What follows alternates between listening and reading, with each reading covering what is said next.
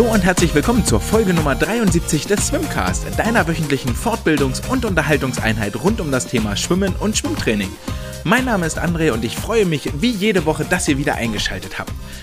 Wenn ihr mehr von mir wissen wollt, wenn ihr mehr vom Swimcast, wenn ihr mehr aus der Welt des Schwimmsports erfahren möchtet, dann folgt mir gerne auf den Social Media Kanälen auf Instagram oder auf Twitter. Dort findet ihr den Swimcast. Wenn ihr mit mir in Austausch treten möchtet, könnt ihr das entweder dort tun über DMs oder ihr schreibt mir direkt eine E-Mail ganz altmodisch an andre@swimcast.de. Alles, was wir in dieser Folge besprechen, findet ihr auch nochmal auf der Homepage www.swimcast.de. Vor allen Dingen gibt es dort ja den wunderschönen Reiter mit der Wissenschaft der Woche, wo ich die Wissenschaften, die wir hier jede Woche besprechen, nochmal kurz und bündig in so hm, zwei bis fünf Sätzen zusammenfasse. Vielleicht noch ein Bild dazu. Wer sich also dauerhaft auf dem Neuesten halten möchte, auf dem Laufenden bleiben möchte, was es denn so an aktuellen Erkenntnissen gibt, der ist da genau richtig und voll aufgehoben. Was erwartet uns nun in dieser 73. Folge kurz vor dem 75% Jubiläum? Heute zu Gast sein wird Björn, Björn Kammern live zugeschaltet aus den USA, aus Tennessee. Wir werden über Wettkampferfolge reden, die es zu feiern gab in den USA, in Deutschland, in den Niederlanden und in Australien. Und wir haben eine Wissenschaft zum Thema erfolgreiche Wettkämpfer. Ihr hört also, der Titel ist Programm Wettkampferfolge und damit lasst uns starten in Folge Nummer 73. Doch bevor wir uns den guten Nachrichten äh, zuwenden können, müssen wir erstmal nun ja, auch gute Nachrichten verdauen, aber aus einem sehr, sehr schlechten Anlass. Denn es ist ein Urteil gefallen gegen den ehemaligen Freiwasserbundestrainer Stefan Lurz. Dieser hat in der vergangenen Woche seinen Strafbefehl akzeptiert gegen, also sein Strafbefehl, der gegen ihn erlassen wurde, wegen sexuellen Missbrauchs von Schutzbefohlenen. Und zwar hat das Gericht in Würzburg es als erwiesen angesehen, dass äh, Stefan Lutz zweifachen sexuellen Missbrauch gegen eine Athletin begangen hat, gegen eine minderjährige Athletin und ihn daraufhin zu sechs Monaten Gefängnis verurteilt, die allerdings zu drei Jahren auf Bewährung ausgesetzt worden sind. Bewährung heißt ja, dass ähm, dieser, dieser frei, naja, dieses Nicht-Gefängnis, nicht im Gefängnis aufhalten müssen, ähm, nur unter gewissen Bedingungen äh, stattfinden darf und auch ähm, fortgesetzt wird.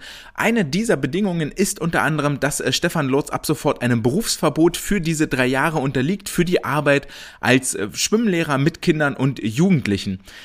Dieses Urteil ist ähm, auf, auf zwiespältiges Echo gestoßen. Natürlich sehr, sehr positiv wurde ähm, hier aufgenommen, dass es überhaupt eine Verurteilung gab, dass es letztendlich nur eine Verurteilung gab wegen in Anführungsstrichen nur zweifachem sexuellen Missbrauch. Es standen wohl einige mehr Vorwürfe im Raum, die aber schon verjährt waren, deswegen hier in diesem Urteilsspruch keine Berücksichtigung finden konnten. Und wie zu vernehmen war, hätte sich die Klägerin gerne ein lebenslanges Berufsverbot für Stefan Lotz äh, gewünscht. Dieser Schritt ist noch nicht gänzlich vom Tisch, denn der DSV lässt sich mit den Worten zitieren, dass er den rechtlichen Rahmen vollumfänglich ausschöpfen möchte, um eine Trainertätigkeit von Herrn Lutz dauerhaft auszuschließen. Das beinhaltet zum Beispiel so Maßnahmen wie den Lizenzentzug. Außerdem soll möglicherweise eine E-Mail ergehen, eine Nachricht an äh, beteiligt, an alle Landesverbände, an Vereine, dass äh, Stefan Lotz doch bitte nicht mehr eingestellt werden möge. Denn ähm, in vergangenen äh, Verfahren hat sich gezeigt, dass selbst Trainer, die schon mal wegen sexuellen Missbrauchs verurteilt wurden, dann nachfolgend doch irgendwo bei einem Verein eine Anstellung gefunden haben, um wieder mit Kindern und Jugendlichen zu arbeiten. Eine Sache, die man sich jetzt so direkt eigentlich gar nicht vorstellen kann ähm, die aber dennoch passiert ist. Und daraus sollen Lehren gezogen werden, indem es nochmal eine Verbandsinformation hierzu geben soll. Also ihr hört eine gute Nachricht, es gab ein Urteil, ähm, Unrecht wurde sanktioniert. Inwiefern dieses Strafmaß jetzt angemessen ist oder nicht, möchte ich an der Stelle gar nicht beurteilen, kann sich jeder selber ein Bild machen.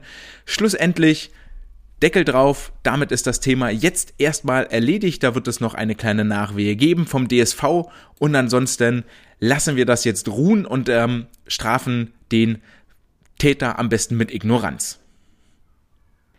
Das führt uns damit auch zu den Wettkampfblöcken, nicht nur in der Deutschen Republik, sondern ins große WWW, nämlich Wettkämpfe weltweit.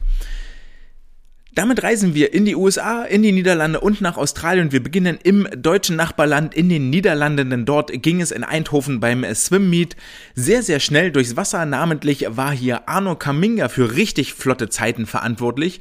Er belegte oder er schwamm die 50 Meter Brust in 27,10 Sekunden. Das ist schon aller Ehren wert, wurde aber noch getoppt von seiner 100 Meter Brustzeit. In 58,89 Sekunden gewann er die Vorläufe und legte da im Finale sogar noch mal eine Schippe drauf, schlug nach 58,52 Sekunden an.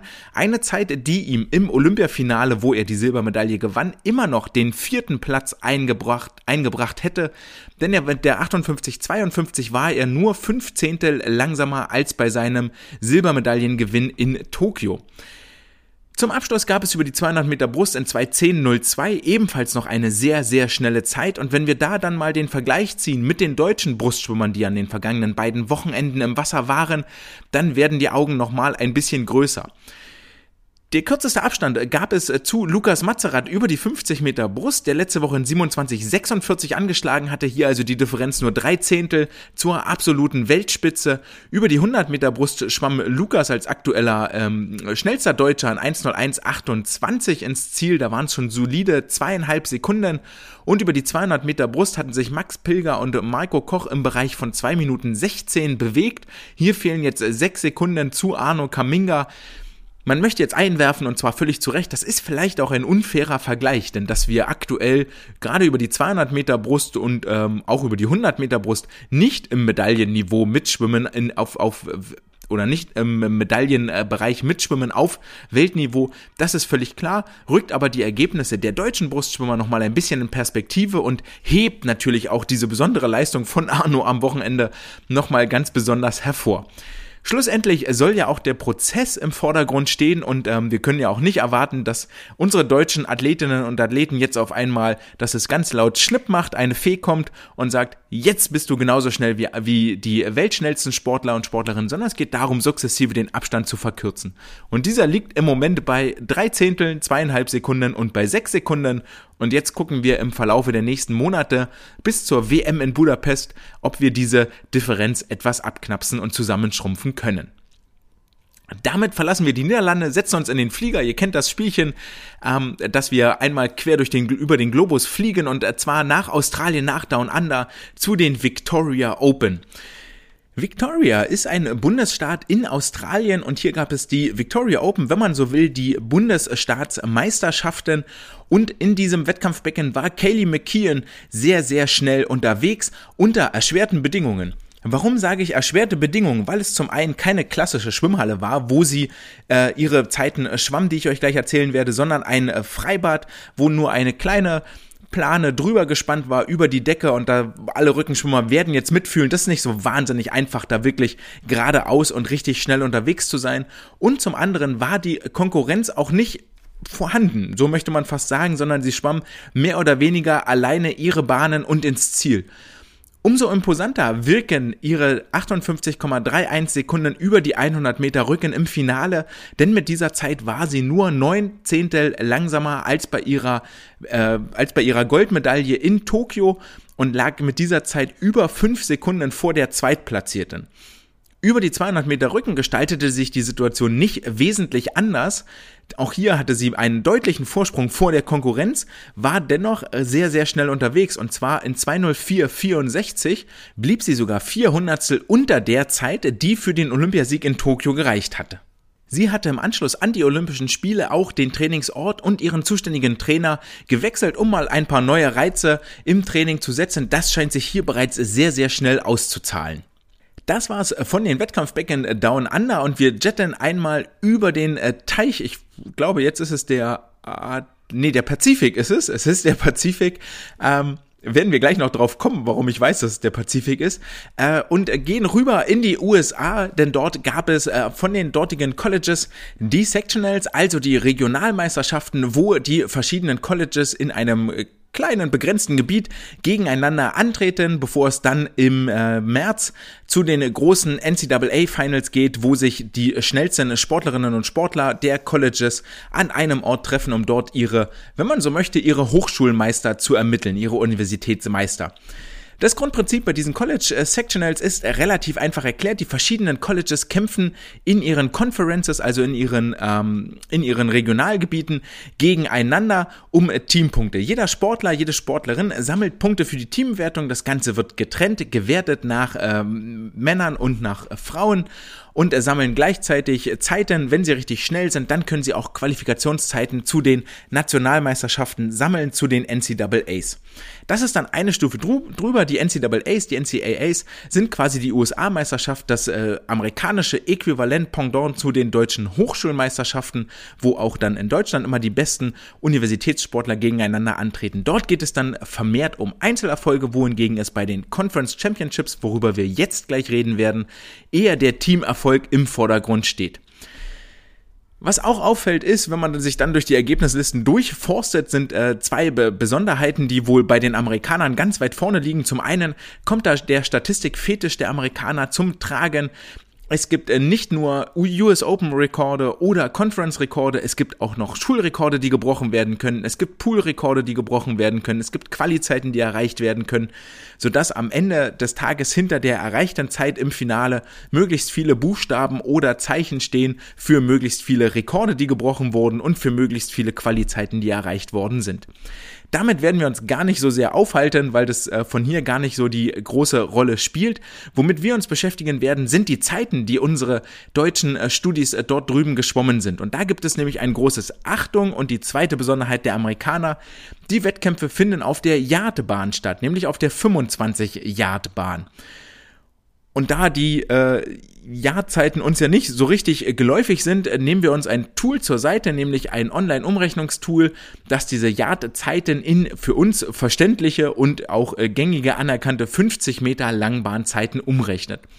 Wie valide diese umgerechneten Zeiten sind, das sei mal dahingestellt, weil wir hier eigentlich die maximal größtmögliche Differenz haben. Und zwar 25 Yards sind so ungefähr 22,5 Meter. Und das Ganze skalieren wir jetzt hoch auf die 50 Meter Bahn, um dann rauszufinden, okay, über, keine Ahnung, 100 Yards, also äh, über 90 Meter schwimmst du die Zeit. Das heißt, 100 Meter auf der Langbahn wären dann in etwa diese Zeit wie gesagt, wie valide, wie ähm, zuverlässig das ist, sei mal dahingestellt, aber schlussendlich liefert uns das so ein bisschen einen Eindruck der Leistungen, die unsere Sportlerinnen und Sportler aus dem DSV-Kadersystem oder aus dem äh, Deutschen Schwimmverband dort geleistet haben. Und wir beginnen unsere Reise in der ACC, der Atlantic Coast Conference, wo Kim Herkle, Yara Sophie Hirat und Peter Vajasi ähm, für den Deutschen Schwimmverband und für ihre Universitäten auf den Startblock geklettert sind. Tragischerweise war Kim erkrankt vorher, sodass sie bei den Wettkämpfen gar nicht teilnehmen konnte, war gemeldet über die 100, 200 Brust, 200 äh, Meter, 400 Meter Lagen. Und ähm, ihr habt das in den letzten Interviews gehört, nach dem Trainingslager und allem war die Vorfreude sehr, sehr groß, konnte jetzt äh, tragischerweise nicht auf den Startblock steigen, weil, ähm, wie gesagt, krank war dann auch noch mit Krankenhaus. Mal gucken, ob wir, wann wir da in den nächsten Folgen darüber reden. Aber ihre University of Louisville hat auf der Mädchenseite auch ohne Kims Verstärkung den dritten Platz belegt mit 1136,5 Punkten. Das schon mal aller Ehren wert und gar nicht so schlecht. Dann ging für die North Carolina State University oder für die heimischen SC Magdeburg Jara Sophie Hirat auf den Startblock und sie durfte insgesamt dreimal starten. Über die 500 Freistil schwamm sie in 44, 4 Minuten 44,61 auf den sechsten Platz und blieb damit eine Sekunde über ihrer gemeldeten Bestzeit. Und diese 4,44 über die 500 Freistil entspricht zu ungefähr einer 4,14 über die 400 Freistil auf der langen Bahn. Das wäre aktuell in der deutschen Bestenliste der dritte Platz, den sie damit belegt. Über die 400 Lagen wurde sie disqualifiziert, weil sie bei der Brustwende nicht gleichzeitig mit beiden Händen angeschlagen hat, sodass ihr noch ein wertender Platz übrig blieb über die 1650 Meter Freistil, die so ungefähr den 1500 Meter Freistil entsprechen. Hier schwamm sie in 16, 26, 84 auf den achten Platz.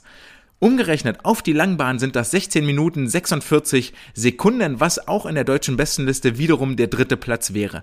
Damit verhalf sie mit diesen beiden Platzierungen unter anderem ihrer University zum zweiten Platz mit 1347 Punkten, nur 70 Punkte hinter der siegreichen Virginia State University. Und damit kommen wir zum Vielstarter dieses äh, Wochenendes, nämlich Peter Vajasi von der SG Mittelfranken, der eine aktuelle sportliche Heimat bei der Florida State University gefunden hat. Für ihn standen sechs Starts auf dem Programm, davon drei Staffelstarts und es ging direkt los mit der 200 Meter Freistilstaffel, die, der er zum fünften Platz verhalf. Es ging dann weiter im Verlauf mit der 200 Meter Lagenstaffel, wo er die Freistilstrecke in 1894 schwamm und damit den dritten Platz belegte und in der 400 Yard Freistilstaffel belegte die Staffel den siebten Platz mit tatkräftiger Unterstützung von Peter in 42,39 Sekunden das war gar nicht das Interessante. Jetzt kommen wir nämlich zu seinen Einzelstarts und die hatten es wirklich in sich. Über die 50 Yard Freistil schwamm er 19,60 Sekunden auf den 15. Platz. Umgerechnet auf die Langbahn sind das 22,55 Sekunden, womit er sich in der deutschen Bestenliste auf den ersten Platz setzen würde. Über die 200 Yard Freistil schwamm er in 1,34,51 auf den 13. Platz, unterbot seine Meldezeit um zwei Sekunden und würde mit der umgerechneten 1,4810 in der aktuellen deutschen Bestenliste den zweiten Platz belegen. Und zum Abschluss hieß es 100 Yard Freistil in 42,75 Sekunden. Der zwölfte Platz Umgerechnet 49,05 Sekunden über die 100 Meter Freistil auf der langen Bahn bedeuten Platz 1 in der deutschen Bestenliste. In der Summe macht das für seine Florida State University sechs Starts von Peter, sechster Platz für seine University, 676 Punkte auf dem Scoreboard. Wesentlich schneller als in der ACC ging es in der SEC zu, denn der Southeast Conference in Knoxville, Tennessee, hatte ich so ein bisschen das Gefühl, dass das Starterfeld dort grundsätzlich etwas prominenter besetzt ist, unter anderem der Südafrikaner Matthew Sates auf dem Startblock und der Amerikaner Kieran Smith ähm, zumindest Kieran Smith mit olympischen Medaillen auch äh, dekoriert wiedergekommen aus äh, Japan. Matthew Sates ist euch inzwischen auch ein Begriff, hat für Furore beim Kurzbahn-Weltcup gesorgt und ist jetzt auch auf der Yardbahn sehr, sehr schnell unterwegs. Mit dabei waren die drei deutschen Aktiven Björn Kammern, Julia Mozinski und Erik Friese und äh, über, wir werden jetzt erstmal über die Starts von Erik und Julia sprechen, bevor wir dann Björn gleich mit dazu holen und mit ihm zusammen über seine Strecken sprechen. Werfen wir also einen Blick in die Ergebnislisten. Erik Friese auf dem Startblock für die Florida Gators vom äh, Potsdamer SV nach äh, Florida rüber gesiedelt. Die Florida Gators in der SEC seit 2015 äh, auf der Männerseite ungeschlagen und das sollte sich auch dieses Jahr nicht ändern. Daran hatte Erik einen nicht unerheblichen Anteil, sondern sogar einen sehr, sehr großen Anteil. Er blieb bei seinen Starts zumindest theoretisch zweimal unter der WM-Norm. Der Wettkampf begann mit der 200 Yard Freistilstaffel, wo er in 18,80 Sekunden einen Beitrag leistete zum äh, Staffelsieg für seine Florida Gators. Dann ging es weiter für ihn in der 400 Lagenstaffel, wo er die Delfin-Strecke in 44,53 Sekunden äh, schwamm, damit auch zum Staffelsieg verhalf und äh, zum, in der abschließenden 400 Yard Freistilstaffel schwamm er an dritter Position in 41,63 Sekunden ins Ziel und verhalf wiederum seiner Staffel zum Sieg. In den Einzelstarts hieß das für ihn auch 100 Delfin, 100 Meter Freistil und über 100 Meter Delfin schwamm er in 44,86 Sekunden, nur knappe drei Zehntel langsamer als in der Staffel, blieb damit sechs Zehntel unter seiner Meldezeit und umgerechnet bedeutet das eine 51,19. Damit wäre er nicht nur in der deutschen Bestenliste aktuell auf dem ersten Platz, sondern auch vier Zehntel unter der WM-Norm für die Weltmeisterschaften in Budapest. Über die 100 Meter Freistil blieb er im Einzelstart in 42,65 Sekunden, zwar eine Sekunde langsamer als in seinem Einzelstart, wurde damit Sechster insgesamt, war damit auch schneller als Peter Vajasi in der anderen Conference und wenn wir das Ganze umrechnen in Langbahn-Meterzeiten sind das 48,94 Sekunden, was ihm auch zum ersten Platz in der deutschen Bestenliste verhilft. Nehmen wir aber seine 400 Meter Freistil Staffelzeit, die er in dritter Position schwamm, alles klar, müssen wir noch eine Wechselzeit ähm, mit draufrechnen. Nehmen wir dort seine Zeit von 41,63 Sekunden aus der Staffel, rechnen die um in, ja, in Langbahnmeter sind das 47,80 Sekunden und damit heißt es für ihn vier Zehntel unterhalb der WM-Norm geblieben zu sein. Herzlichen Glückwunsch, Erik, nach deinem Olympiastart sieht es ganz gut aus, dass es auch für, bei der WM in Budapest für den Start unter deutscher Flagge reichen sollte. Ebenfalls richtig schnell unterwegs war Julia Mozinski vom SC Wiesbaden, die jetzt in Tennessee ihre sportliche Heimat gefunden hat. Ja, die Julia und Björn mussten beide nicht weit reisen. Sie hatten ein Heimspiel in ihrem Schwimmbecken und Julia eröffnete den Wettkampf sehr, sehr erfolgreich für ihre University. In der 800 Yard Freistil Staffel schwamm sie als Starterin die Staffel zum Staffelsieg, legte also den Grundstein in 1,43,21. Umgerechnet auf Langbahnmeter sind das 1,57,76 und völlig überraschend der erste Platz in der deutschen Bestenliste. Über die 500 Yard Freistil schwamm sie in 4,35,95 zum Sieg in ihrer Conference, durfte sich die Goldmedaille um den Hals hängen, war damit viel, viel schneller, nicht nur viel, viel schneller als Yara Hirat in der benachbarten Conference, sondern auch drei Sekunden schneller als ihre Meldezeit. Diese 500 Yard Freistilzeit, umgerechnet auf 400 Meter auf der Langbahn, sind 40628 und auch das würde den aktuell ersten Platz in der deutschen Bestenliste bedeuten. Es ging weiter für sie. Auf dem Bauch kraulend über die 200, 200 Yard Freistilen 1,44,53 belegte sie den fünften Platz, blieb drei Zehntel unter ihrer Meldezeit und in einer Meterzeit Langbahnzeit in 1,59,22 wäre sie aktuell Zweite in der deutschen Bestenliste. Einen erfolgreichen, ein erfolgreiches Ende fand für sie der Wettkampf in der 400 Yard Freistil Staffel, wo sie in 47,92 einen wichtigen Beitrag leistete, dass ihre Staffel den zweiten Platz belegte. Schlussendlich war Julia eine der Leistungsträgerinnen, um für die Tennessee Damen für einen Heimsieg zu sorgen. In 1313,5 Punkten gewann sie ihren Conference-Wettbewerb ganz, ganz weiten Vorsprung vor den Zweitplatzierten. Der Vollständigkeit halber sei noch nachgeschoben, dass Erik Friese mit den äh, Florida Gators auch gewann. Das hatte ich schon gesagt, feierte damit den achten Sieg in Folge mit 1414 Punkten und fast 500 Punkten Vorsprung auf die äh, Männer der University of Tennessee mit der Unterstützung von Björn Kammern, die 938 Punkte einsammelten. Und wie Björn den Wettkampf erlebt hat, das hören wir jetzt. Hallo Björn, ich freue mich, dass du da bist. Heute hier im äh, Swimcast. Herzlich willkommen. Hey, ja, ich freue mich auch hier zu sein. Ja, schön. Ähm, du hast gesagt, du hast nicht viel Zeit. Wobei störe ich dich denn gerade? Naja, es ist sehr viel mit Uni und Schwimmen gerade und da so Zeit zwischen zu finden ist schwierig, weil letzte Woche ja der große Wettkampf war, SECs war nämlich und ähm, jetzt muss ich noch die ganzen schulischen Sachen nachholen äh, und deshalb wird diese Woche ziemlich stressig.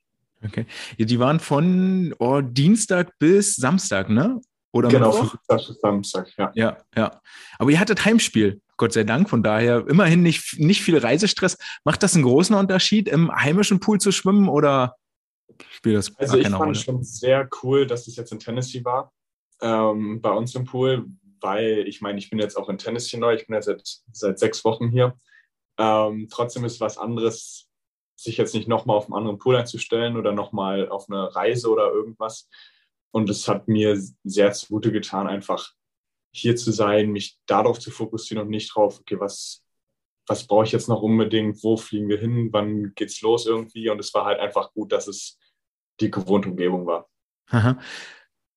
Du sagtest gerade, du bist seit sechs Wochen erst in Tennessee. Du bist im Januar irgendwann bist du bist du gewechselt von deinem heimischen Stützpunkt in Hamburg nach Tennessee rüber. Ähm, jetzt stelle ich mir so einen Wechsel mitten in der Saison relativ schwierig vor, sowohl trainingsinhaltlich als auch vom Umfeld. Bist du schon angekommen in Tennessee oder ist noch viel Einge oder ist noch Eingewöhnungszeit? Also es war auf jeden Fall oder ist immer noch äh, schwierig. Ähm es ist halt einfach was komplett anderes, Amerika zu Deutschland und sowohl auch das Training und Uni ist halt, es ist halt komplett was ganz anderes und man muss sich schon darauf einstellen und ich bin auch immer noch dabei. Ähm, es ist auch, vor dem Wettkampf war es, kam dann auch so eine Phase, die erste Phase so für mich, wo ich dann auch mal so ein bisschen Heimweh hatte. Ähm, habe ich aber gut überstanden und Wettkampf ist immer irgendwie sowas, mit dem Team ist man zusammen und da freut man sich einfach drauf und dann vergisst man vieles drumherum einfach, äh, was super gut war. Ähm, aber ich bin immer noch so in der Eingewöhnungsphase. Ich bin schon sehr gut angekommen, würde ich schon behaupten. Äh, aber es fehlt halt trotzdem noch ein bisschen so. Man muss halt immer noch die Stadt kennenlernen, mal ein bisschen was außerhalb vom, vom Schwimmen sehen, außerhalb der Uni. Und da, da gibt es noch einiges zu sehen. Ja. Die Sectionals jetzt am vergangenen, also vergangene Woche waren der zweite Wettkampf. Ist das richtig? Habe ich das richtig im Kopf? Ähm, das war der vierte für mich. Ach, der vierte schon, okay. Ja. Waren schon ein paar Dual Meets vorher. Also wir, es war, es war ein Langbahnwettkampf, den wir hatten, als ich direkt angekommen bin. Ähm, und dann hatten wir zwei Dual Meets. Ich erinnere mich an den Langbahnwettkampf, ja, ich auch irgendwo. Ja, du hast äh, genau. natürlich, du hast recht. Ähm, du hast dich ja auch schon, also so wie ich das mitkriege von hier außen, ähm, hast du dich relativ schnell auch als wichtiger Bestandteil in, in dem Team mit integriert. Das zeigt ja unter anderem dein Einsatz mit in den Staffeln, den man sich ja durchaus in dieser Konkurrenzsituation auch erarbeiten und verdienen muss. Hast du das so erwartet oder kommt das doch für dich sehr schnell und überraschend? Also ich habe nicht so viel drüber nachgedacht, so ob ich jetzt hier, was ich jetzt genau schwimme, in welche Staffel ich jetzt rein will, sondern ich habe ich wusste von den Dual Meets, von äh, die zwei Dual Meets, die wir davor hatten, wusste ich, okay, meine Zeiten sind jetzt nicht die schnellsten, weil die Dual Meets davor waren einfach nicht gut für mich, weil auch diese Umstellung auf Yards, die muss, da muss ich erstmal ankommen. Ähm, und dann hatte ich mal ein bisschen Training auf, auf der Yards-Bahn. Und dann lief's, habe ich mir natürlich was vorgenommen und schnellste schon bei den STCs und so. Ähm, ich glaube auch noch, dass ich noch schneller schwimmen kann, aber es war dann auf jeden Fall sehr cool zu sehen, dass es dann doch so gut lief ähm, und ich mir nicht da Gedanken drüber machen muss, so heißt es jetzt, ist ja jetzt das Richtige oder nicht, sondern ich glaube schon das Richtige. Äh, man muss da halt nur darauf ankommen. Ähm, und da war es natürlich nur umso schöner, dann auch in den Staffeln dabei zu sein. Du hast gerade schon den äh, Umstieg angesprochen von der, von der Meterbahn, egal ob jetzt 50 oder 25, auf die Yards. Und die Frage habe ich gleich noch, äh, wenn wir über deine Starts ein bisschen mehr reden, aber weil es jetzt äh, reinfällt, ähm, du hast dich ja auch im Rückenschwimmen extrem entwickelt. Also zumindest war das für mich der Sprung in der letzten Saison, der am überraschendsten kam. Also, dass du Delfin schwimmen kannst, wussten wir, dass du Kraul schwimmen kannst auch. Und dann kam auf einmal diese Rückenexplosion. Da war ja auch dein Einsatz mit äh, bei der Langbahn EM 2021, ähm, auch in der Lagenstaffel mit dabei. Ist das in Rücken schwieriger, sich zu adaptieren auf die Yardbahn als im Kraulschwimmen? Also ich muss erstmal dazu sagen, so ich habe nie richtig wirklich Rücken trainiert, auch bis letzte Saison nicht. Ähm, also es, es, kam dann einfach so auf, auf einmal. Äh, es lief dann ganz gut. Ähm, und natürlich bin ich jetzt auch schon eingeplant, so ein bisschen für Rücken, jetzt diese Saison vor allem.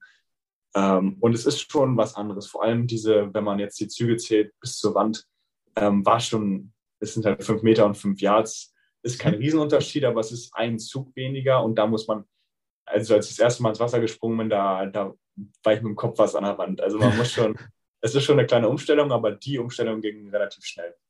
Und es ist halt wirklich, wenn man dann wirklich mal bis 15 austaucht nach jeder Wand, äh, ist es wirklich nicht viel, was man noch schwimmen muss. Das sind auch 15 Yards, die von der Wand dann Tauchweite sind, oder sind das Meter? Das, das sind auch 15 Meter auch, ja. Okay, willkommen in Amerika. Ja, das äh, müssen wir jetzt das nicht alles, verstehen. Alles ein bisschen komisch, ja. Vergangene Woche, lass uns zu den Sectionals kommen. Ähm, wie würdest du den Wettkampf für dich bewerten und welche, welche Bedeutung hatte das für dich? Es ist ja auch mit das Quali-Meet für die NCAAs, richtig? Genau, ja. Also das war jetzt, es gibt, jetzt haben wir noch dieses Wochenende ein Quali Qualification Meet, ähm, wo wir nochmal unsere letzte Chance haben, um eine schnelle Zeit rauszuhauen. Ähm, aber so einen großen Stellenwert hatte das jetzt, also wie gesagt, ich hatte nicht so gute Zeiten auf den Dual Meets davor und war jetzt einfach nur, mein Ziel war einfach nochmal alles zu geben und natürlich so gut zu verbessern, wie es geht und natürlich einen rauszuhauen. Ich habe jetzt aber mir selber nicht so viel Druck gemacht, dass ich jetzt ähm, da auf den ersten Platz oder zweiten Platz schwimmen muss, weil ich wusste, ich bin jetzt noch nicht so lange hier, ich muss mir jetzt nicht selber zu viel Druck machen. Äh, den kann ich mir irgendwann machen. Ähm, natürlich will ich da oben stehen, ähm, aber ich weiß auch, dass das eine Zeit braucht. Ähm, genau, und äh, deshalb war es einfach toll, da zu schwimmen. Ich habe mir, natürlich ist es für Tennessee ein riesengroßer Wettkampf und super wichtig, aber für mich war es dann einfach so, es ist ein Wettkampf wie jeder andere. Äh, und ich will einfach das Beste aus mir rausholen, wie bei jedem Wettkampf. Ähm, und eine professionelle Vorbereitung, Nachbereitung machen. Ähm, und ich glaube, das ist mir gut gelungen und man kann auf jeden Fall gespannt sein, was da noch kommt, denke ich. Äh, sehen wir dich dann bei den NCAAs oder nicht? Ich habe mir da auch noch nicht so drüber Gedanken gemacht. Ich denke, ich okay. bin dabei, so wie, so wie ich es verstanden habe. Ich glaube, das sind immer so die boah, 28 äh, Besten äh, aus Amerika oder so, die dann da mitschwimmen dürfen irgendwie so. Mhm. Und ich glaube, ich bin relativ safe dabei. Ich habe jetzt keine A-Cut-Norm. Ja. Es gibt A-Cut und B-Cut. Und die A-Cut-Norm habe ich noch nicht, aber ich bin halt unter den besten Schwimmern so. In 100 Schmeck, glaube ich, ist das. Äh, und deshalb werde ich da, werde ich da mitfahren, ja. Mhm. Das ist doch schön. Das äh, hört man doch gerne. Ja. Äh, ich habe noch eine Frage und zwar das, was für uns in Europa oder für alle außerhalb der USA ist ja sehr schwierig, diese Yardbahnzeiten irgendwie einzuschätzen. Also sprich, das in Meter umzurechnen. Ich habe mir jetzt die Mühe, Mühe, okay, aber geht ja darum, das zu präsentieren, was ihr dort macht und so, so äh, das in einen Kontext zu setzen. Es gibt ja bei SwimSwim den Umrechner, wo man Yardbahn in Langbahn umrechnen kann, in 50 oder 25 Meter Zeiten. Ja deinem Blick entnehme ich, du hast dich damit nicht ich beschäftigt hab, und spielt überhaupt keine Rolle. Hab, nee, es ist, es ist mir jetzt relativ wurscht, was es jetzt auf 25 Meter wäre. So, mhm. Ich weiß, was ich hier schwimmen muss und da interessiert mich das jetzt nicht. Also es interessiert mich schon, aber ich muss jetzt nicht unbedingt nachschauen, was das, ja. was das auf 25 Meter Bahn wäre. Ist auch total schwierig. Also es ist nur wirklich, um so eine, so eine Richtung anzugeben. Ich würde da nicht, nicht die Hand ins Feuer legen. Da kam aber ja. das eine oder andere Spannende tatsächlich auch bei deinen Zeiten raus, glaube ich, was dich gleich überraschen wird. Und damit würde ich gerne noch ja. überleiten zu den, zu den Einzelwettkämpfen. Welches war am, an der vergangenen Woche, was war für dich das beste Rennen? Muss ja vielleicht nicht die beste Zeit oder Platzierung gewesen sein. Und äh, welches war das schlechteste? Ähm, ich würde sagen, 100 Schmeck war das beste Rennen von meinen drei Einzelrennen.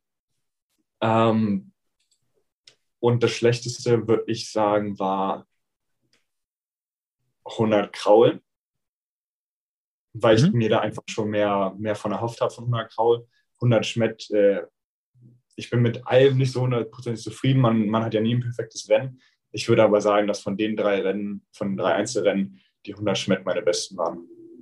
Mhm. 100 Delfin bist du Fünfter geworden im Finale, im ja. A-Finale. Also es gibt ja drei Finals, A, B, C-Finals und ähm, je nachdem, welche Platzierung du dann hast in den Finals, kriegst du, gibt es Punkte für, für deine Mannschaft. Die werden am Ende ja dann aufaddiert und dann gibt es die äh, große Mannschaftswertung. Äh, bist dort Fünfter geworden in 45, 57. Umgerechnet auf äh, Langbahnmeter ist das eine 51,98, was sich aktuell tatsächlich auf den ersten Platz in der deutschen Bestenliste für diese Saison ähm, bringen würde. Ja, es äh, wäre das erste Mal 152 gewesen, ja. Ja, wie gesagt, mit, mit Vorsicht zu. Aber man kriegt mal so eine Orientierung. Es scheint die 52 nicht äh, völlig außer Reichweite zu sein in dieser Saison. Ja. Klingt hm. auf jeden Fall logisch, ja. Ja. Die, die zweite, der zweite Start, den du hattest, waren die 100 Meter Rücken, 46,10. Ähm, ja. Weißt du noch welchen Platz? Äh, ich glaube, das war der sechste am Ende. Okay. Richtig, Sechser war es auch. Jetzt hast du vorhin schon mal gesagt, dass du gar keinen Rücken eigentlich trainiert hast und trotzdem ist es die Strecke, die hier wirklich ganz weit nach oben rausstricht. Wenn wir das da auf die 50 Meter Bahn rüberbrechen und rüber äh, kalkulieren, dann landest du bei einer 52,4. Auf, auf der Langbahn. Auf der 50 Meter Bahn. Ich habe es wirklich, ich habe es zweimal nachgerechnet. Also 52 wäre schon sehr schnell, würde ich nehmen, ja. Das sind anderthalb Sekunden unter der aktuellen WM-Norm. Ja. Wirft aber die Frage auf, äh, ist sie für dich auf, auf, dem, auf der To-Do-Liste? Ähm, klar, also die, die Rücknahme schon auf der To-Do-Liste. Äh, ich glaube, da ist es schon schwer, von, von Yards auf Langbahn dann zu gehen, weil 52 ist schon, schon sehr schnell. Das ist richtig äh, schnell, ja. Und äh, ich glaube, so ganz passt es da nicht so, aber die Norm ist auf jeden Fall in, in meinen Augen, ja. Hm. Da hast ja auch durchaus äh, Konkurrenz mit Ole und, und Marek ja. für die zwei Plätze. Finde ich gut, finde ich gut. Das wollen wir sehen.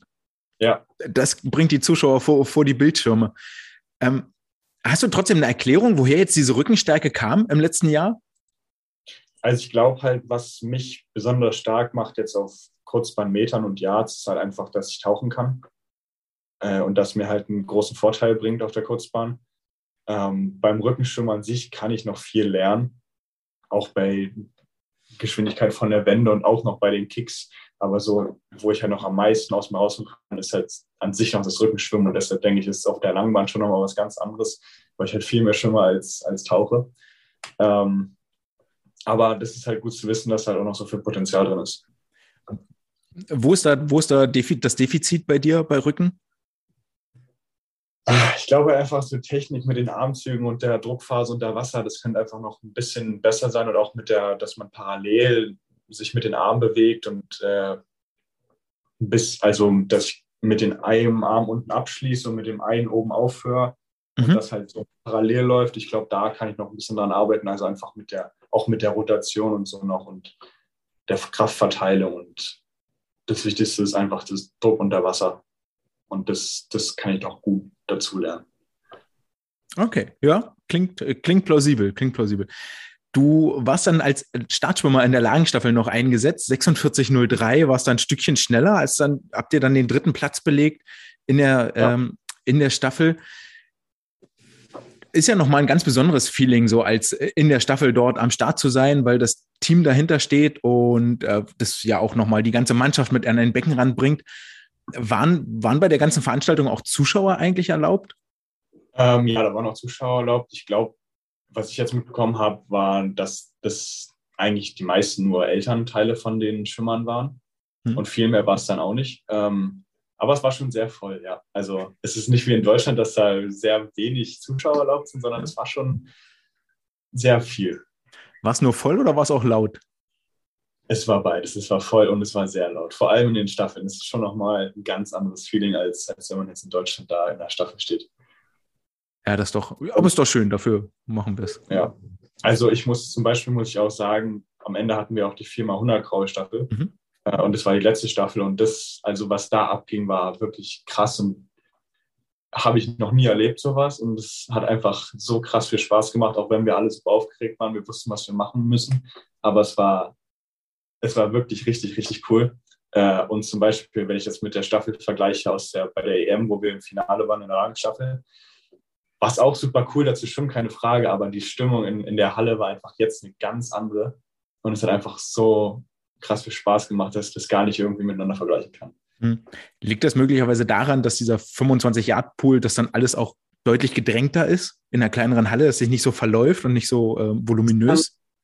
Es kann gut sein, ja, weil du denkst halt so, alle stehen bei dir drum, es ist alles so dicht an dicht und es wird irgendwie so, das Team ist halt direkt so bei dir und nicht, steht nicht so 25 Meter weiter weg und stehen direkt so neben dir. Und ich glaube, das macht schon einen großen Unterschied. Und vor allem auch, wenn einfach so ein ganzes Team mit 50 Leuten neben dir steht und dich da anbrüllt, äh, das ist dann schon was anderes, als wenn da 20 Leute, 30 Leute auf der Tribüne sitzen und dich da anschreien. Mhm. Mhm. Du hast es gerade schon angesprochen, deine letzten beiden Starts waren jeweils 100 Yard Freistil, 43,03 im Einzel, Platz 17, 42,17 ähm, in der Staffel, wo ihr den zweiten Platz belegt habt. Ja. Äh, die 43,03 rechnet sich um auf einen 49,4, damit wärst du aktuell Zweiter in der deutschen Bestenliste. Ähm, Glaube ich, wärst du auch sehr zufrieden damit. Jetzt hast du beim Rückenschwimmen schon deine Tauchphase angesprochen. Ist das etwas, was dir auch bei Kraul extrem hilft? Oder ist das also es, es, hilft mir schon in jeder Lage. Ich würde halt schon sagen, dass mir bei Delfin und Rücken einen größeren Vorteil bringt als im Kraul, weil Kraul halt an sich eine, eine schnellere Grundgeschwindigkeit hat. Ähm, und da muss man dann eher auftauchen und dann lieber schwimmen, da ist man dann schneller mit. Ähm, ich glaube glaub trotzdem, dass mir das bei Kraul auf den Yards oder auf der Kurzbahn schon auch einen großen Vorteil bringt. Ja.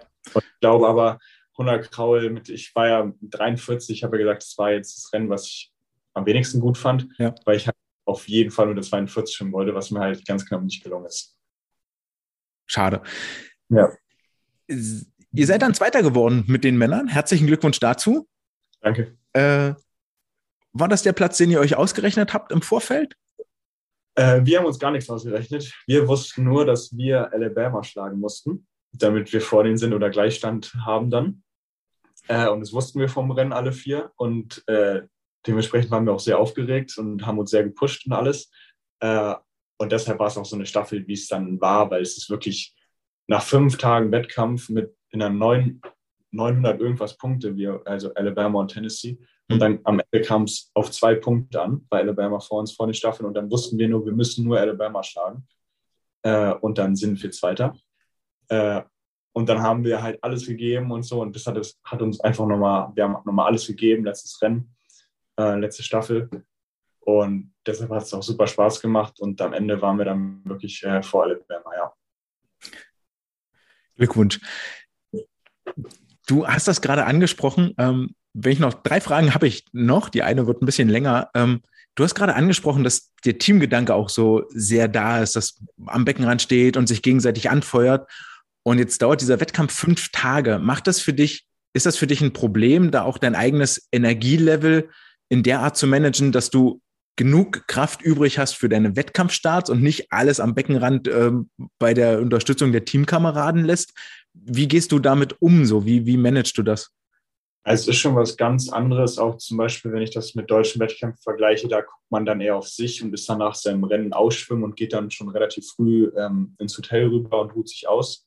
Ähm, hier war es jetzt so, dass wir wirklich bis zum ganzen Abschnitt morgens da geblieben sind, bei den Vorläufen schon ähm, und wirklich jeden letzten angefeuert haben.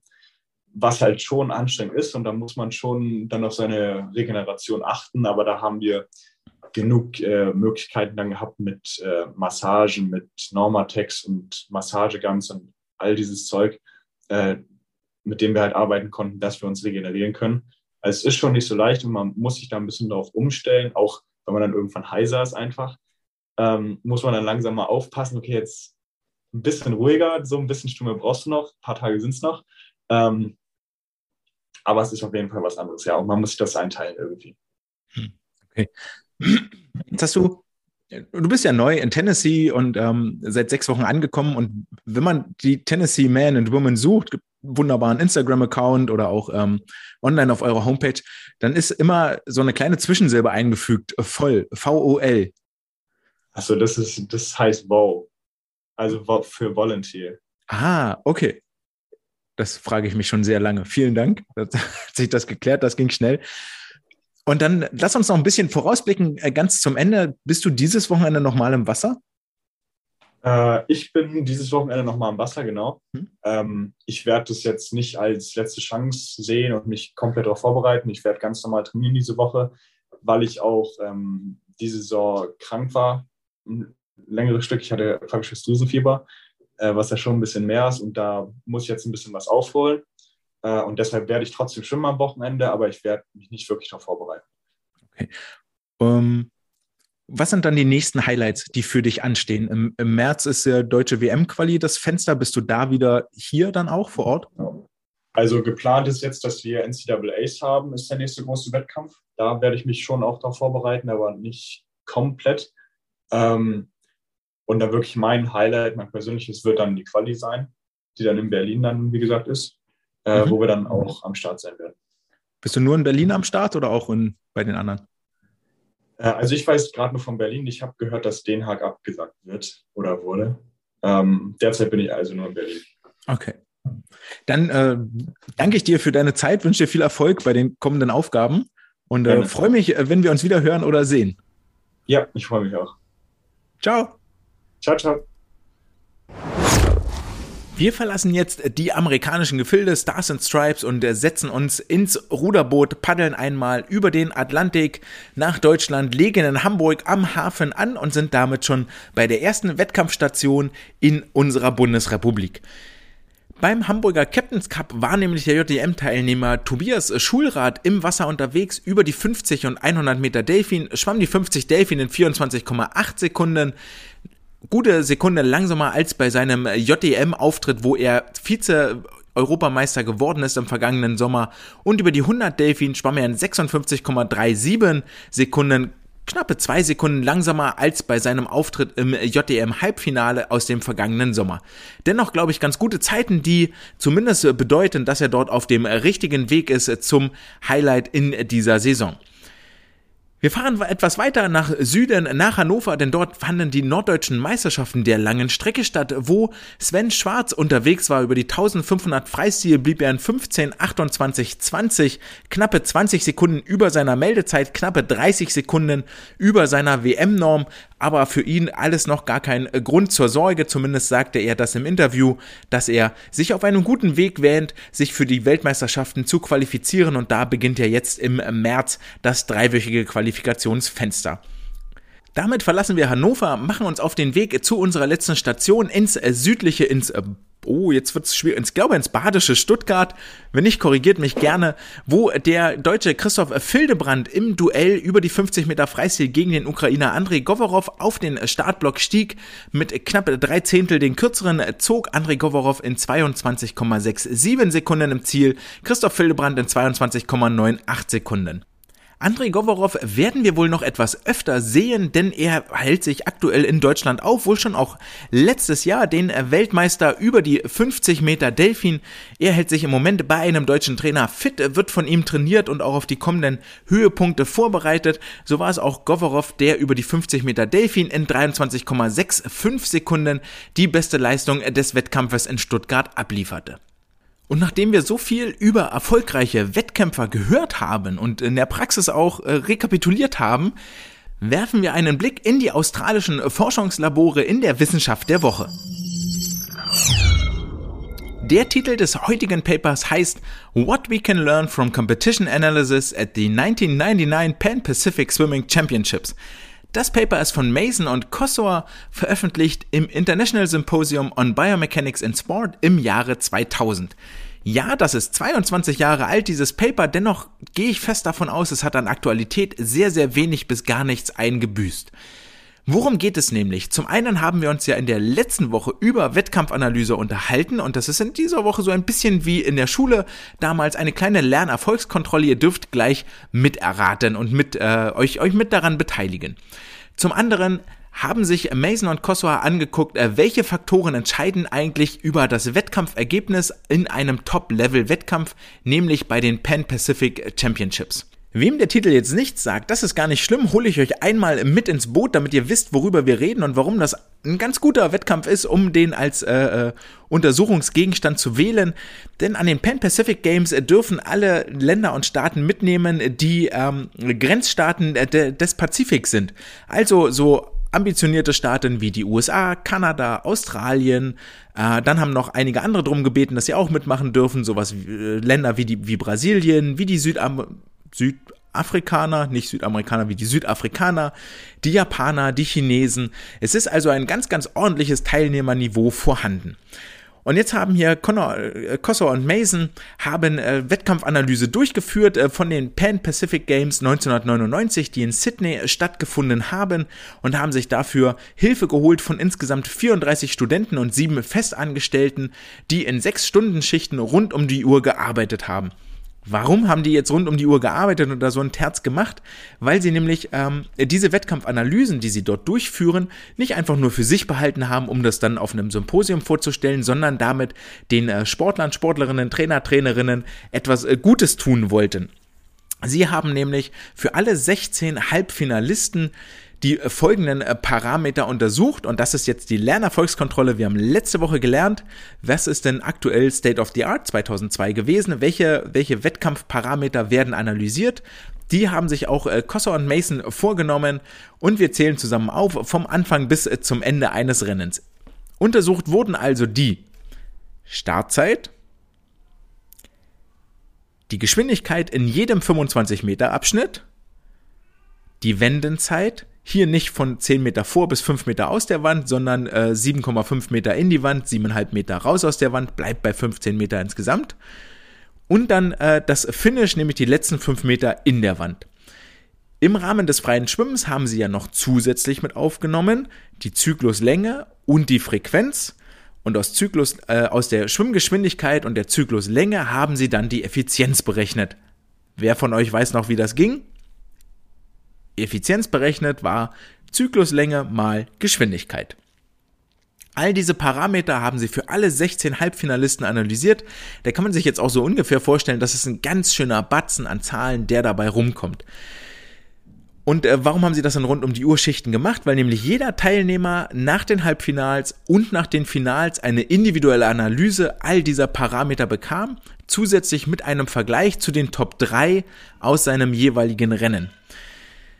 Außerdem bekamen alle Nationen, bevor sie wieder nach Hause geflogen sind, ein kleines Booklet, wo all diese Ergebnisse, alle Halbfinal, Finalanalysen und so weiter und so fort nochmal zusammengefasst waren. Und damit lag es dann nur noch in der Hand der Trainer, Trainerinnen und Sportler, Sportlerinnen, was sie mit all diesen Informationen anstellen. Ihr seht also, das ist eine richtige Arbeit, die da reingeflossen ist und dann kann man sich auch äh, äh, dann wird einem auch klar, warum dort 34 Studenten und sieben Festangestellte in sechs Stunden Schichten rund um die Uhr daran gearbeitet haben. Wie sah diese wissenschaftliche Analyse jetzt aber genau aus? Jetzt wissen wir, wie sie gearbeitet haben und warum sie das gemacht haben, aber was, was haben sie denn da jetzt nur Zeiten aufgeschrieben oder was haben sie genau gemacht? Und dann sie, sind sie noch einen Schritt weiter gegangen in der wissenschaftlichen Analyse und haben gesagt, ey, hier, wir berechnen eine Korrelation, die sogenannte Pearson-Korrelation, woraus dann abzulesen ist, welche Werte, die wir uns angucken, haben letztendlich einen Einfluss auf die Endleistung. Einfache Rechnung, wir machen das an einem Beispiel. Wir gucken uns an die Startzeiten aller 16 Halbfinalisten und äh, vergleichen dann äh, die Startzeit mit der Endzeit und kommen dann vielleicht äh, darauf, dass alle, die eine schnelle Startzeit hatten, am Ende auch eine schnelle Endzeit hatten. Also, ähm, ne, ich war, keine Ahnung, ich gehörte zu den schnellsten drei bei meiner Startzeit und gehörte zu den schnellsten drei in meiner Endzeit. Ich gehörte zu den langsamsten drei in meiner Startzeit und gehörte dann auch zu den langsamsten drei in meiner Endzeit. Dann habe ich hier eine Korrelation und wenn sich dieses Schema eben durchzieht, ähm, dann weiß ich auch, okay, der Start scheint das Endergebnis zu beeinflussen. Und zwar positiv. Je schneller ich starte, desto schneller schwimme ich. Vorsicht ist jetzt hier immer geboten bei dieser ganzen Geschichte, dass eine Korrelation nicht automatisch auch eine Kausalität sein muss. Also nur weil zwei Dinge irgendwie statistisch miteinander zusammenhängen, heißt das nicht, dass das eine die direkte Folge eines anderen ist. Auch hier nehme ich euch mit zu einem Beispiel, damit ihr vielleicht ne, grundlegend in der Statistik, um dort äh, Fehlschlüsse zu vermeiden, damit ihr nicht einen Irrtum aufsetzt. Ähm, Beispiel, wenn wir uns angucken, bei den kommenden deutschen Jahrgangsmeisterschaften frage ich alle äh, Platzierten auf Platz 1 bis 3 nach ihrem Sternzeichen. Und dann komme ich vielleicht darauf, ey, okay, pff, die Leute, die jetzt ähm, dort auf dem, auf dem Podest stehen, haben vorwiegend das, ja, Sternzeichen ist vielleicht ein blödes Beispiel, weil das wieder was mit dem Jahresverlauf zu tun hat. Und wir ja wissen, wer früh geboren ist, ist in der Regel auch erfolgreicher, weil er akzeleriert ist gegen seinen später Geborenen und so weiter und so fort. Äh, nehmen wir was anderes. Ich äh, äh, frage nach dem, äh, nach dem, nach dem Lieblingstier, das sie haben und äh, sortiere das nach den Podestplätzen und finde dann meinetwegen raus, ah, gucke mal, äh, die meisten Leute, die meisten Kiddies, Jugendlichen, die dort auf dem Podest standen, haben, äh, haben Katzen als Lieblingshaustier. Dann ist es ja einfach falsch anzunehmen, okay, eine Katze als Haustier beeinflusst die Schwimmleistung positiv. Auf die Idee würde ja niemand kommen. Ich habe hier zwar eine Korrelation, aber es ist keine Kausalität. Ne, beiden Sachen haben nichts miteinander zu tun. Was wir ebenfalls im Hinterkopf behalten sollten, ist die Tatsache, dass die Zielgruppe, die hier untersucht wurde, generell schon sehr, sehr homogen ist. Die sind alle richtig, richtig gut in dem, was sie tun. Ähm, das heißt, Thema hatten wir schon mal so ungefähr, hatten wir schon mal in Folge 60, als wir uns angeguckt haben, welche Lage entscheidet eigentlich das Lagenschwimmen? Und waren da drauf gekommen, dass für die 200 Meter Lagen bei den Männern das Rückenschwimmen die entscheidende Lage ist wenn du am Ende eine Medaille gewinnen willst, wohingegen das Brustschwimmen die entscheidende Lage war, wenn du überhaupt erstmal ins Finale kommen möchtest. Das heißt, die Schlussfolgerung, die wir damals gezogen haben, war ja, dass äh, alle, die schon überhaupt eine Medaillenchance haben, können schon sehr, sehr gut Brustschwimmen. Da ist keine Differenz mehr zwischen denen, sondern zwischen denen ist dann eine Differenz im Rückenschwimmen. Das heißt, ich muss zuallererst mal Brustschwimmen können, um ins Finale zu kommen. Und wenn ich das Brustschwimmen gemeistert habe, dann muss ich sehr gut Rücken schwimmen, um am Ende auch eine Medaille zu gewinnen.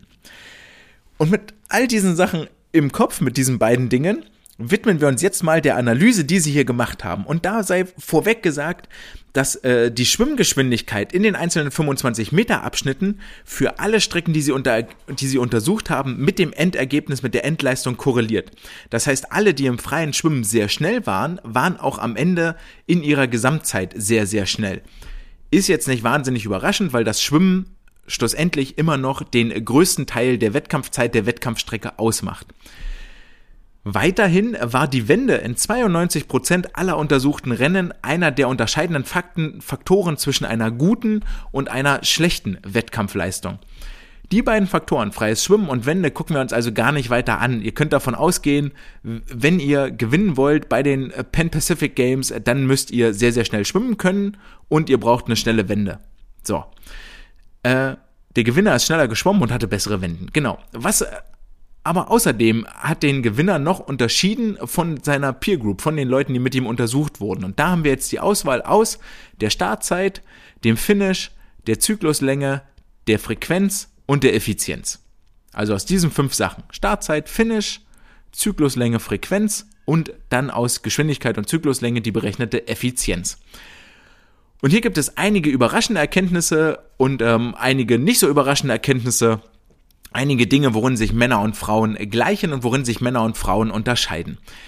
In den Freistilstrecken ist es so, dass die Männer auf der kurzen Strecke über die 50 Meter Freistil signifikant korreliert die Startzeit mit der Endzeit. Was bleibt auch eigentlich viel anderes übrig als bei den 50 Metern? Wenn wir schon das freie Schwimmen haben, dann bleibt bloß noch Start und Finish übrig und die Startzeit ist hier viel entscheidender als das Finish. Über die 100 Meter Freistil ist die Effizienz seinerseits und das Finish seinerseits ähm, leistungsentscheidend. Die Startzeit wiederum ist vernachlässigbar. Was für mich so ein bisschen darauf schließen lässt, dass es hier darum geht, wenn ich mit einer sehr, sehr hohen Effizienz schwimme, also großer Zyklusweg bei einer hohen Geschwindigkeit habe, dann spare ich Kraft, dann bin ich effizienter, so wie der Name schon sagt, und habe entsprechend auch viel Energie, um die letzten fünf Meter nochmal mit Vollspeed, mit einer erhöhten Geschwindigkeit in die Wand zu schwimmen. Heißt also, ich habe eine hohe Belastungsverträglichkeit dadurch, dass ich sehr effizient schwimme und das Finish ist daraus nur eine Schlussfolgerung. Über die 200 Meter Freistil hat zumindest nach deren Aussage und das ist jetzt relativ überraschend, die Startzeit einen ganz, ganz wichtigen Einfluss auf die Endleistung nehmen wir mal so hin, so richtig eine Begründung liefern sie nicht dafür, fällt mir auch nicht ein, ehrlich gesagt. Und dann gucken wir uns die beiden langen Strecken noch an, nämlich die 400 und die 1500 Freistil, die prinzipiell identisch sind. Denn in beiden hat die Effizienz auch wieder einen sehr, sehr hohen Einfluss. Dementsprechend auch das Finish aus den gleichen Argumenten wie bei den 100 Meter Freistil. Nur wer effizient schwimmt, hat am Ende des Rennens noch Kraft, wirklich sehr schnell zu sein. Und die Zykluslänge hat einen sehr, sehr, hat einen entscheidenden Einfluss auf die, ähm, auf die Endzeit. Auch hier Zykluslänge, Effizienz hängen natürlich irgendwie zusammen.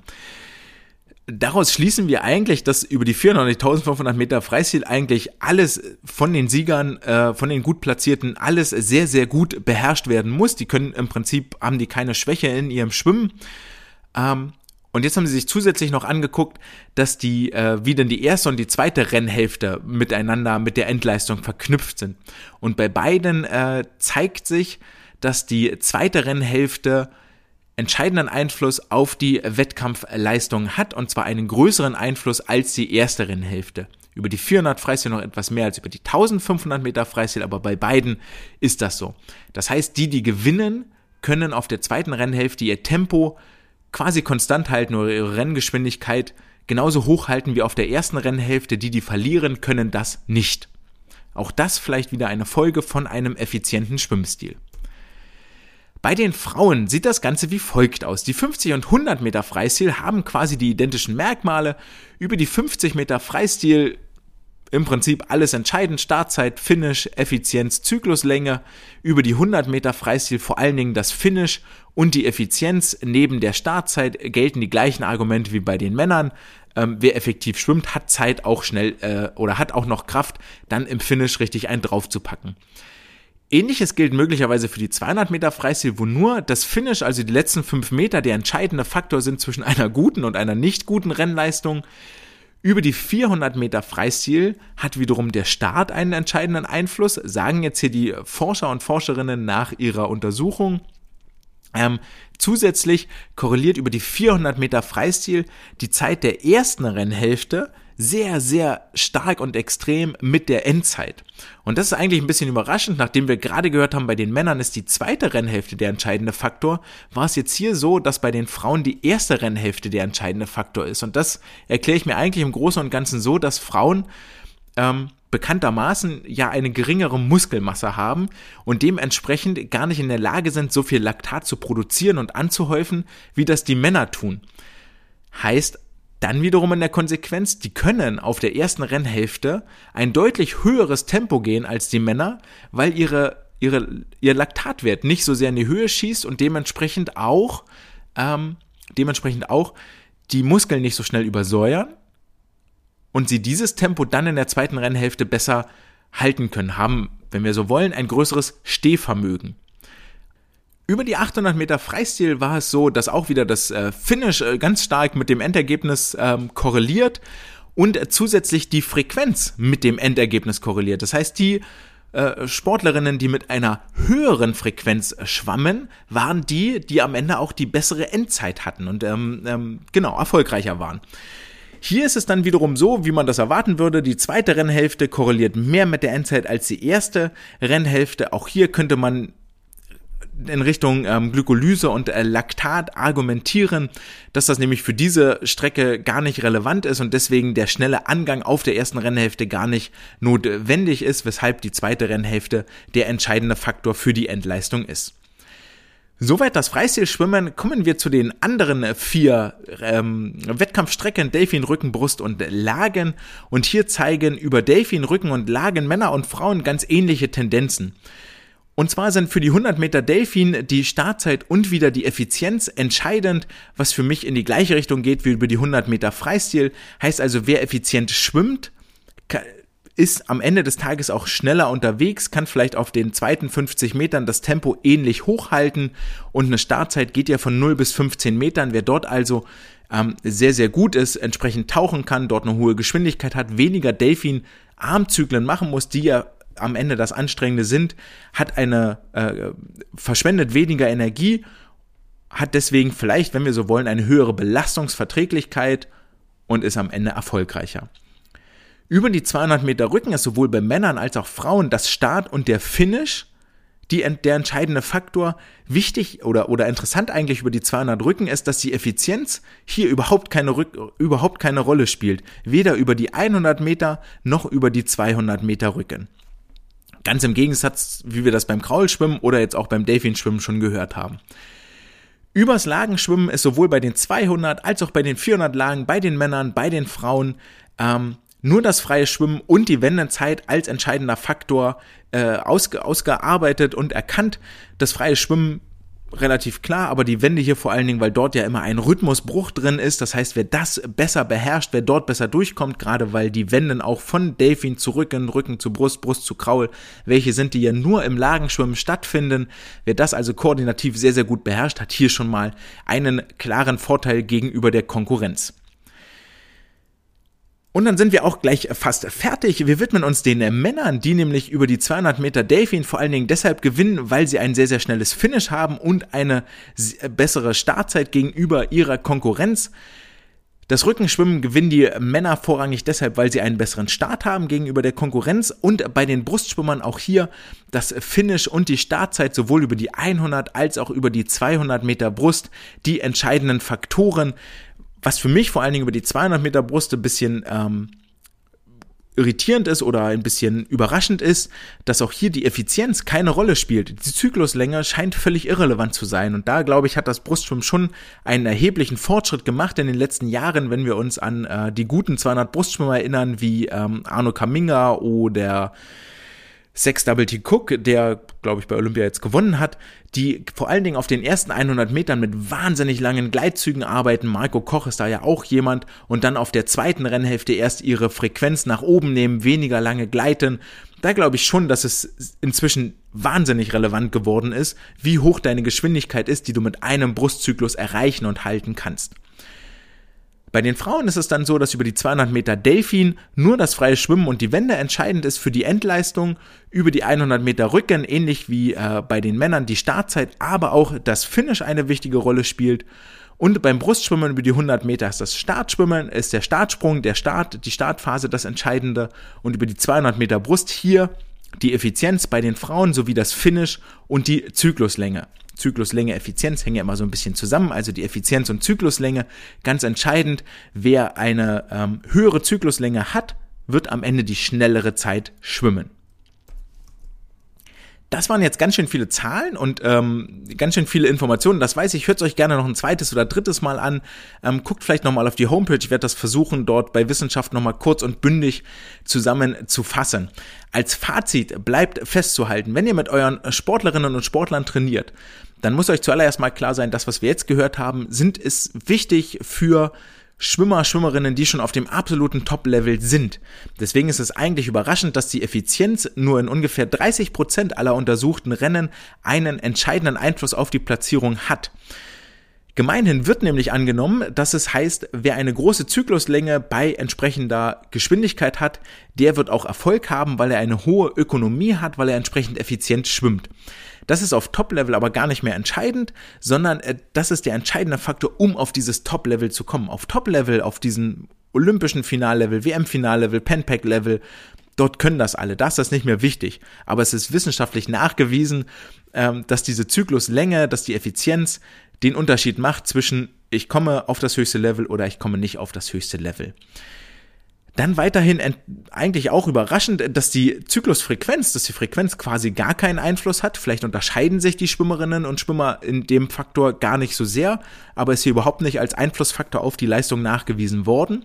Dafür, wir erinnern uns zurück, das freie Schwimmen und die Wände sind immer leistungsentscheidend. Also arbeitet mit euren Sportlerinnen und Sportlern, dass sie schnell schwimmen können. Nicht nur starten, nicht nur Wände, sondern dass sie vor allen Dingen schnell schwimmen können und dass sie in diesem Fertigkeitsbereich Wände auch sehr, sehr gut sind. Zum Abschluss weisen die Forscher, Forscherinnen noch ganz, ganz explizit darauf hin, dass jede Renntaktik für den Schwimmer, für den einzelnen Schwimmer speziell zugeschnitten sein muss. Jeder Schwimmer, jede Schwimmerin hat unterschiedliche Stärken und Schwächen und jede Renntaktik muss darauf zugeschnitten werden. Es gibt hier keinen Ansatz, der da heißt One Size Fits All, also das kann ich auf alle draufwerfen und dann werden alle Sportler, Sportlerinnen erfolgreich, sondern ich muss mir wirklich jeden einzeln angucken, was ist seine Stärke. Hat er eine extreme Belastungsverträglichkeit, dann kann ich ihn vorneweg schnell schwimmen lassen. Ist er jemand, äh, der mit wahnsinnig viel Kraft kommt, dann gehe eher über eine Zykluslänge, dass er seine Kraft auch wirklich ins Wasser bringt und dort entsprechend äh, lange die, die auch appliziert und beschleunigt, also anwendet und beschleunigt. Damit sind wir durch für diese Woche. Der kleine Wettkampfausblick auf die kommenden sieben Tage heißt, dass in den USA weiterhin College Sectionals stattfinden, nämlich der Part Nummer zwei, wo unter anderem Artem Selin und Anna Elend ins Wasser springen werden.